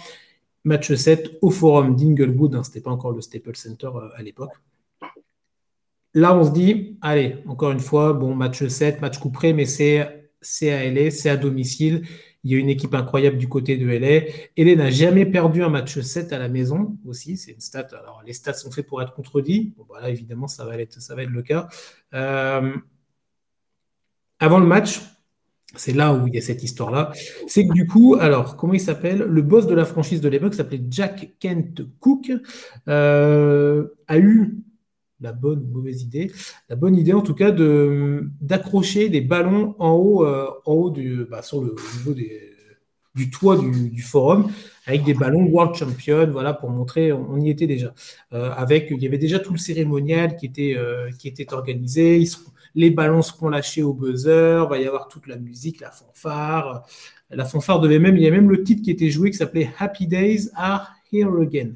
mais voilà, donc tout le, tout le, tout le protocole était déjà, était déjà fait. Alors vous me direz, euh, évidemment que les protocoles sont organisés quand c'est un match des finales parce que bah, y a une équipe qui on sait, voilà, tu as une chance de gagner entre guillemets. Je, fais court. Mais tout le protocole était déjà, était déjà huilé. Le problème dans cette histoire-là, c'est que les Celtics ont eu vent de, de toute cette fanfare, de tous ces ballons qui devaient être lâchés et de cette arrogance. Ils ont pris ça comme une sorte, bah, une vraie arrogance des Lakers de dire non mais les gars, même, limite, il n'y a pas besoin de faire le match parce qu'on va le gagner en fait. c'était un petit peu ça qui pouvait être compris par cette équipe de Boston. Et bon, bah, du coup, alors Bill, alors, Bill Russell va même voir les ballons accrochés donc au plafond, qui sont donc dans une sorte de filet en fait, en attendant d'être euh, possiblement lâchés. Et, euh, et, là, du coup, euh, et il dira à Jerry West que ces ballons vont rester accrochés sur le, vont rester accrochés sur le, sur le toit en fait du forum. Et, et évidemment, bah, c'est ce qui va arriver parce que Boston va remporter ce match 7, ils vont l'emporter 108 à 106. C'est dans ces finales-là, on en avait parlé, que Jerry West va obtenir le titre de MVP des finales. C'est la première fois donc, dans la NBA que euh, ce titre-là est décerné. Ce sera la seule fois qu'il sera décerné un joueur perdant les finales donc, euh, pour, pour l'ami Jerry. Mais vraiment le loser jusqu'au bout. C'est-à-dire que dans ces finales-là, c'est euh, bah, c'est ça, c'est la huitième. C'est la huitième finale. Tu es au match 7, tu as une équipe de rêve, tu as une équipe de Boston en face qui est un petit peu vieillissante. Tu joues ton match à la maison. Et bah tu perds, tu perds encore une fois. Et pour aller au bout de la logique de loser, euh, quand on dit loser, c'est pas du tout péjoratif. Hein. c'est vraiment le côté, bah, il a vraiment pas eu de bol. Hein. Les finales 70, c'est la première fois que les finales sont diffusées à la télé américaine. Alors, dans ces finales-là, c'est plus Boston, c'est les Knicks. On en parlera tout à l'heure des Knicks euh, avec ces finales de 70.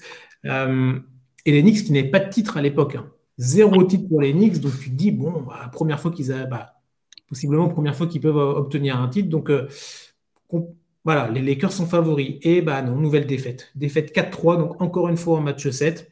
Euh, alors là, il sera perdu au Madison Square Garden. Euh, ce sera la dernière fois que Baylor, euh, que Baylor ira en finale. Et juste pour terminer l'anecdote, l'année d'après, les Lakers retourneront en finale et les Lakers remporteront le titre. je crois même que c'est dans la même année quand il décidera d'arrêter, qui va. Alors attendez, je retrouve ça. oui, c'est ça c'est même encore. Je pensais que c'était dans le mois, mais c'est encore pire que ça. Quand il va donner sa retraite, Elgin Baylor, le soir suivant l'annonce de sa retraite, les Lakers vont entamer une série de 33 victoires consécutives. Donc vraiment, il y a un côté, non, mais il y a un côté, mais, mais mon gars, c'est dingo, tu vois. Donc, ils vont remporter le titre juste derrière en 72. Alors, pour l'histoire, les Lakers vont lui offrir une bague, même s'il n'était plus. Euh, bah, il avait pris sa retraite, mais les Lakers lui auront offert cette bague-là. Alors, il n'aura pas d'amertume, il n'aura pas de regret, il ne sera pas. Euh, il dira voilà, qu'il était même content et fier pour cette équipe-là parce qu'il savait que ces Lakers-là méritaient une bague. Alors, ça n'a pas été avec lui. Il aurait évidemment préféré que ce soit avec lui. Mais il n'y avait pas d'amertume. Et, euh, Mais il y a quand même une sorte de poisse qui va le poursuivre.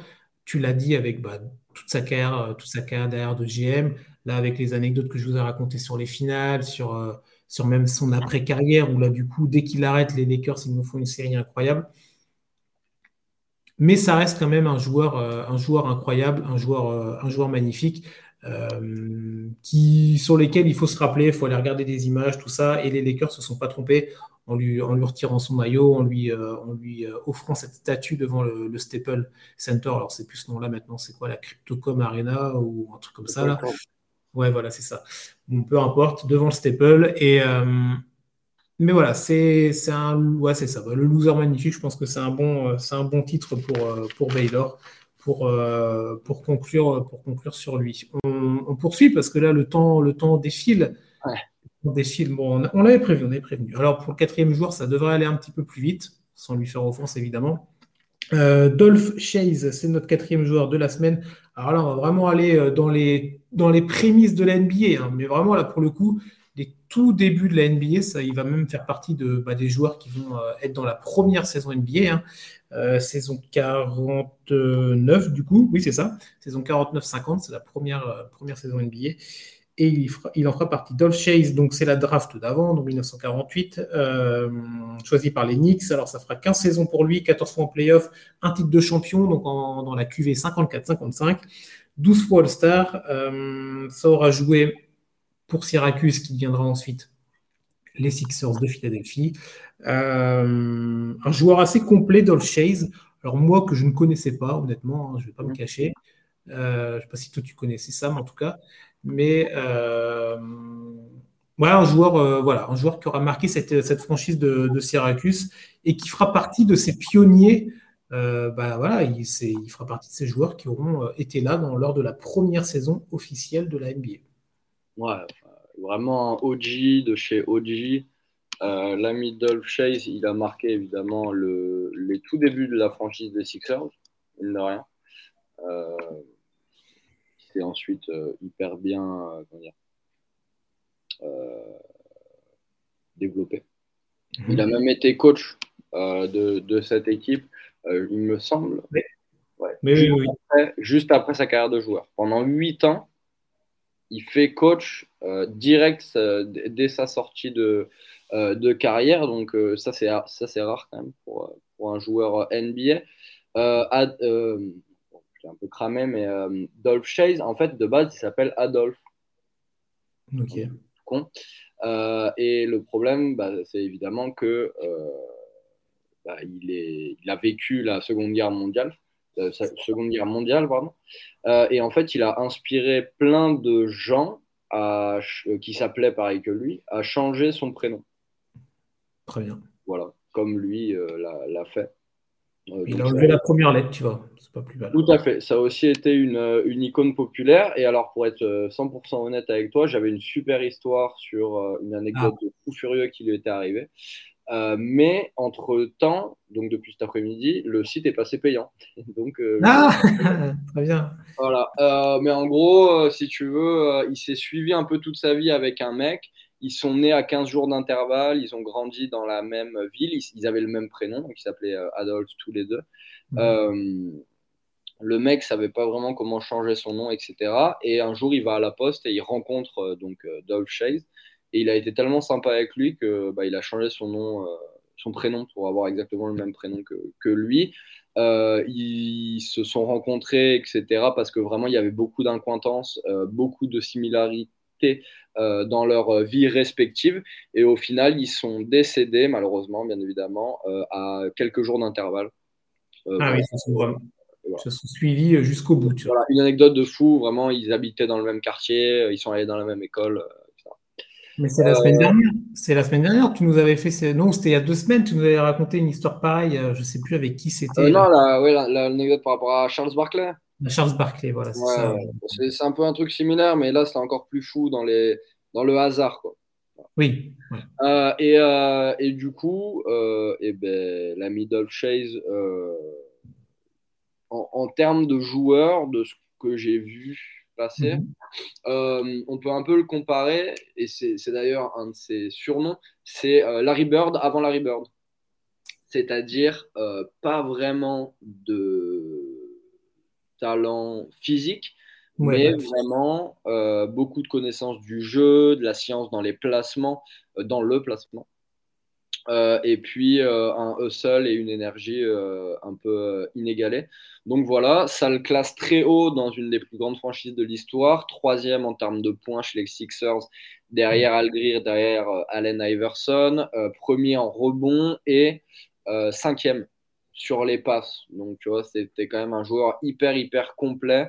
L'ami Dolph Chase, une des premières stars avec euh, George Mikan, qui a vu son maillot retiré d'ailleurs cette semaine euh, par les Lakers. Mm. Voilà. Je ne vais pas m'étendre sur un joueur que je connais euh, évidemment pas plus que ça, mais de ce que j'ai vu, c'est à peu près ce qui ressort. hyper dominant, puis un, précurseur évidemment, parce qu'il a dominé la ligue de, la tête et même des épaules. Ben oui, oui, bah, c'est ça, bah, c'est exactement ce que j'allais dire. Précurseur, comme on parlait tout à l'heure pour Baylor dans un autre style, mais précurseur à tous les niveaux, voilà, précurseur dans ce que tu as dit sur, euh, sur le placement, précurseur, bah, parce que voilà, moi je le répète, il, était de ceux qui ont connu la première saison NBA, donc en 49-50, c'est la fusion entre la BAA et la NBL. Euh, on vous laissera aller creuser l'histoire si ça vous intéresse, mais euh, voilà, ils en non, on avait fait la ABA, NBA, on avait fait la fusion entre. Ah, ah oui, eh oui, on est. Non, non, ça j'ai pas fait. Non, sinon, non, sinon je m'en serais souvenu comme. Euh, on prépare un minimum les choses, mais non, non, c'était ABA, NBA la fusion. Euh, là, c'est encore une autre fusion qui a donc euh, créé la NBA, donc fin des années 40, début des années 50. Et donc, dans cette première saison, ils vont aller en finale. Hein, cette, cette, équipe des Syracuse, là, les nationaux. Alors, ils vont la perdre. Hein, ils vont la perdre contre les Minneapolis Lakers, tiens, encore une fois. défaite 4-2, voilà. Mais tu l'as dit, euh, moi j'avais noté les bilans là euh, sur les rebonds, sur les points, donc tu l'as dit, je ne vais pas le répéter. Euh, il a été, alors ça, ça m'a fait, ça m'a marqué. donc avant que Syracuse ne devienne les, Sixers, je crois qu'il y a eu 17, 17 années, je crois, sous le nom de Syracuse. il a été leader de la franchise en termes de scoring 13 fois. Ça montre vraiment son impact. Après, tu l'as dit, comme il est dans le palmarès en termes de points, rebond pas, c'est normal aussi qu'il soit dans cette stat-là. Ça paraît logique. Mais vraiment, il aura vraiment marqué tout de suite cette, cette franchise de Syracuse. Et il terminera, il est en carrière, il est en double-double de carrière. Hein, euh, il est en 18,5 points, 12 rebonds, 3 passes. Voilà, donc euh, pour un mec qui n'a pas de physique, euh, entre guillemets, hein, attention, ça reste, plutôt pas mal. On ne va pas s'étendre davantage sur lui. Vous pourrez aller causer évidemment si vous voulez des infos, des photos, des vidéos. Pouvez voir ça évidemment sur, sur Internet, ça se trouve facilement. On va enchaîner avec notre dernier joueur, Sam. Dernier joueur, euh, dernier joueur, ouais, c'est Willis Reed, légende des Knicks. On va parler un petit peu de New York. On a déjà un petit peu parlé tout à l'heure, mais on va, on va conclure avec, euh, avec Big Apple pour, pour aujourd'hui. Willis Reed, c'est la draft 1964, c'est le huitième choix de la draft, donc par les Knicks, bien entendu.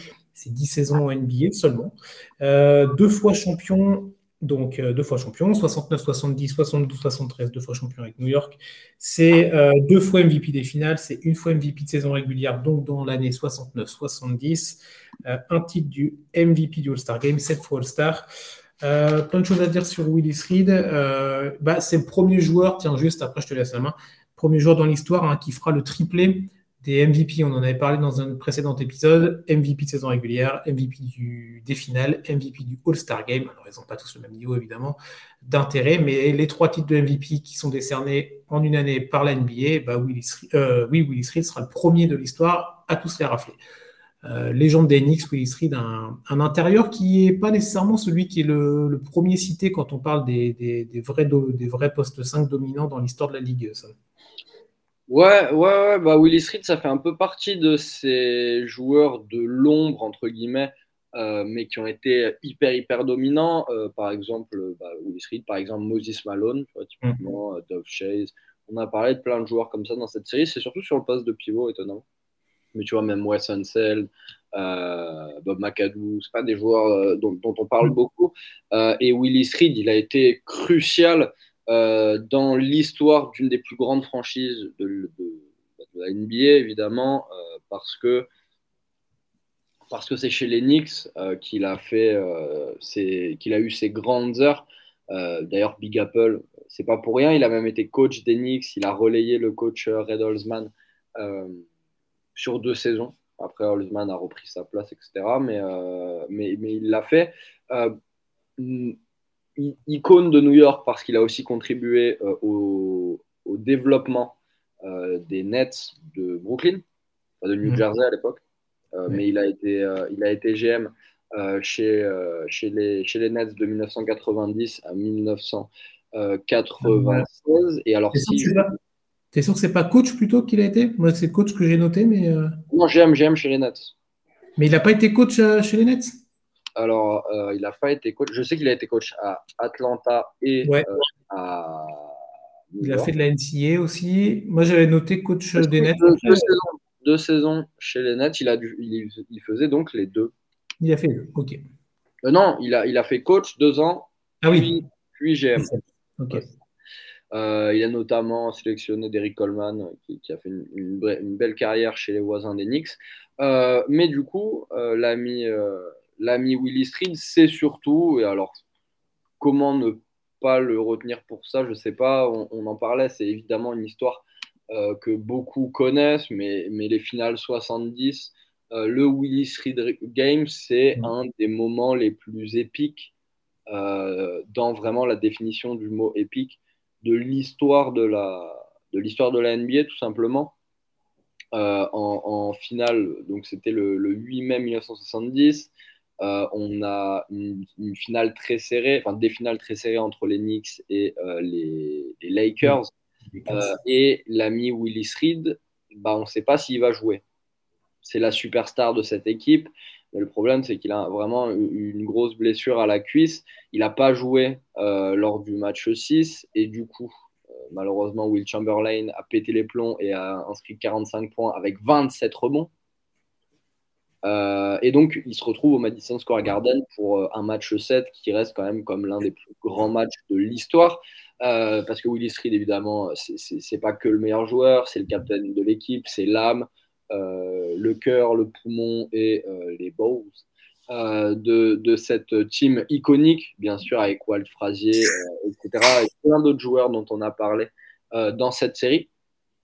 et le truc, c'est que bah, au moment de l'échauffement, Willis Reed, il rentre dans, le Madison Square Garden en boitant plus ou moins. Mm. Il va il, va pas bien, il est blessé, hein, bien sûr, mais il rentre quand même sur le terrain. Le public du Madison Square Garden, il pète un câble. Mais euh, vraiment, euh, je pense que c'était une des. À l'entrée, l'entrée de Reed, quand il arrive sur le parquet, euh, alors qu'on pensait qu'il n'allait pas jouer, c'est complètement dingo l'ambiance. Bah, ils ont dû le charger, c'est sûr, déjà pour qu'il marche. Il était blessé à ce point. et il, va jouer d'ailleurs, si je ne me trompe pas, un tout petit peu. Juste ouais, attends, j'ai noté tout ça. il va jouer 23 minutes. Et ben voilà il joue 23 minutes quand même dans cette rencontre. Il boite, mais euh, grâce aussi à un Walt Frazier qui est euh, absolument phénoménal, parce que l'ami euh, Walt il va marquer 36 points dans cette rencontre. et ben les Knicks l'emportent. Les Knicks l'emportent comme ce qui reste un des titres les plus marquants de, l'histoire. Les Knicks, ils n'ont pas tant de titres, hein, malheureusement. C'est quand même de base de loser. mais Willis Reed est arrivé à amener cette équipe, son équipe, vers, le, vers les sommets, avec Dave Debucher aussi, dont on a parlé. Euh, voilà, c'est une anecdote qui marque comme euh, l'une des, anecdotes les plus décisives de l'histoire. Euh, non, mais si, il y, a un article bah, pour bosser sur ce truc-là. Il y a un article de, sur le site de The Fragent, flashback qui revient sur le Willis Read Game. Avec, y a, vous avez des vidéos, vous avez tout le tout, tout un pamphlet sur comment ça se passe euh, le début de la, le début, le début des playoffs pour cette équipe d'Enix, euh, les premiers matchs contre, donc en finale contre ces Lakers là et tout le processus euh, que là on vous fait en beaucoup plus court évidemment, mais vous retrouvez cet article là, vous fouillez, vous tapez Willis, Willis Read Game, vous tapez ça dans le moteur de recherche du site The Free Agent, vous retrouverez l'article qui est très bien écrit par, rapport à, par rapport à tout ça. Mais ouais, ouais, c'est assez dingue cette ambiance là lorsqu'il arrive et ça sera dit plus tard hein, que, que, les Lakers, à ce moment-là, quand ils vont le voir, parce que pour eux, ils ne s'attendent pas à le voir revenir. Euh, il s'est blessé, euh, il s'est blessé au match 5, si je ne m'abuse. Ouais, c'est ça. Il s'est blessé au match 5. Il va jouer que quelques minutes, même pas 10 minutes. Euh, il sera absent au match, 6 où les Knicks vont se faire balayer hein, à Los Angeles. Et donc voilà, ce match au, au Garden, match 7, on en a parlé tout à l'heure c'est trop les Jim Baylor. Voilà, évidemment, tout est, tout est connecté encore une fois avec, euh, avec l'NBA. Et, euh, et voilà, du moment où, euh, où, il revenir sur le parquet, même que quelques minutes, même malgré un impact limité en termes de, en termes de points, il va faire 4 points, 3 ronds. C'est pas non plus, c'est pas le game changer en termes de, en termes de stats, mais, mais par contre, en termes d'impact pour ses coéquipiers, pour le, pour le jeu. Et euh, ouais, voilà, c'est ça. Game changer, pas en termes de stats, mais vraiment dans. Lorsqu'il est arrivé sur le terrain, ça a changé la donne, aussi bien pour son équipe, ça les a reboostés, ça les a remotivés de façon incroyable, que heureusement pour les adversaires, pour cette équipe des, cette équipe des Lakers, qui bah, du coup va pas réussir à s'en remettre entre guillemets du coup, euh, du coup psychologique et qui va, qui va s'incliner. Euh, donc ouais, cette, cette année sur Willis Reed, vous, vous, la retrouvez évidemment sur le site et euh, vous avez les vidéos, tout ça. Donc c'est vraiment, vraiment quelque chose de, marquant. C'est vraiment une histoire qui aura marqué, euh, qui fait partie de ces grandes histoires-là, encore plus là du coup en finale match 7. Donc ça, a encore plus d'ampleur et plus d'impact, euh, bien entendu, pour, pour ce joueur-là, pour la franchise d'Enix. Ce sera le premier titre. Hein. Premier titre d'Enix, hein, ce titre 69-70, tu l'as dit, il n'y a pas beaucoup de de bannière au plafond pour New York.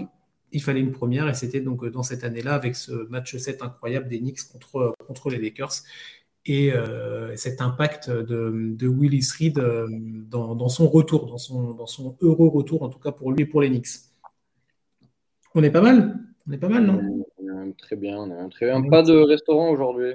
Non, bon, c'est pas grave. Tu, nous as quand même régalé avec, euh, avec Elgin Baylor. Là, je pense qu'on est, euh, on est bien servi. Non, non, mais après, tu reviendras la semaine prochaine, évidemment, avec, euh, avec des anecdotes culinaires. On attend ça, bien entendu. Comme ça, tu donnes de l'appétit en plus aux gens pour revenir, tu vois. Tout à fait. Tout à fait. bah voilà, on va vous souhaiter, on va terminer ce, ce podcast, évidemment.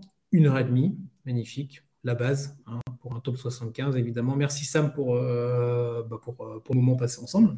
Avec plaisir, comme d'habitude. Bah oui, oui, plaisir partagé. On vous retrouve la semaine prochaine, bien évidemment, pour la suite du top 75. Vous nous retrouvez également les articles, l'actu sur le site de The Full Agent. On en a parlé tout à l'heure, les step back qui reviennent tous les mardis, évidemment, pour euh, se réchauffer, remettre les bons automatismes avant la reprise de la NBA qui aura lieu le 18 octobre. On vous souhaite plein de bonnes choses, un bon week-end et à la prochaine. Ciao.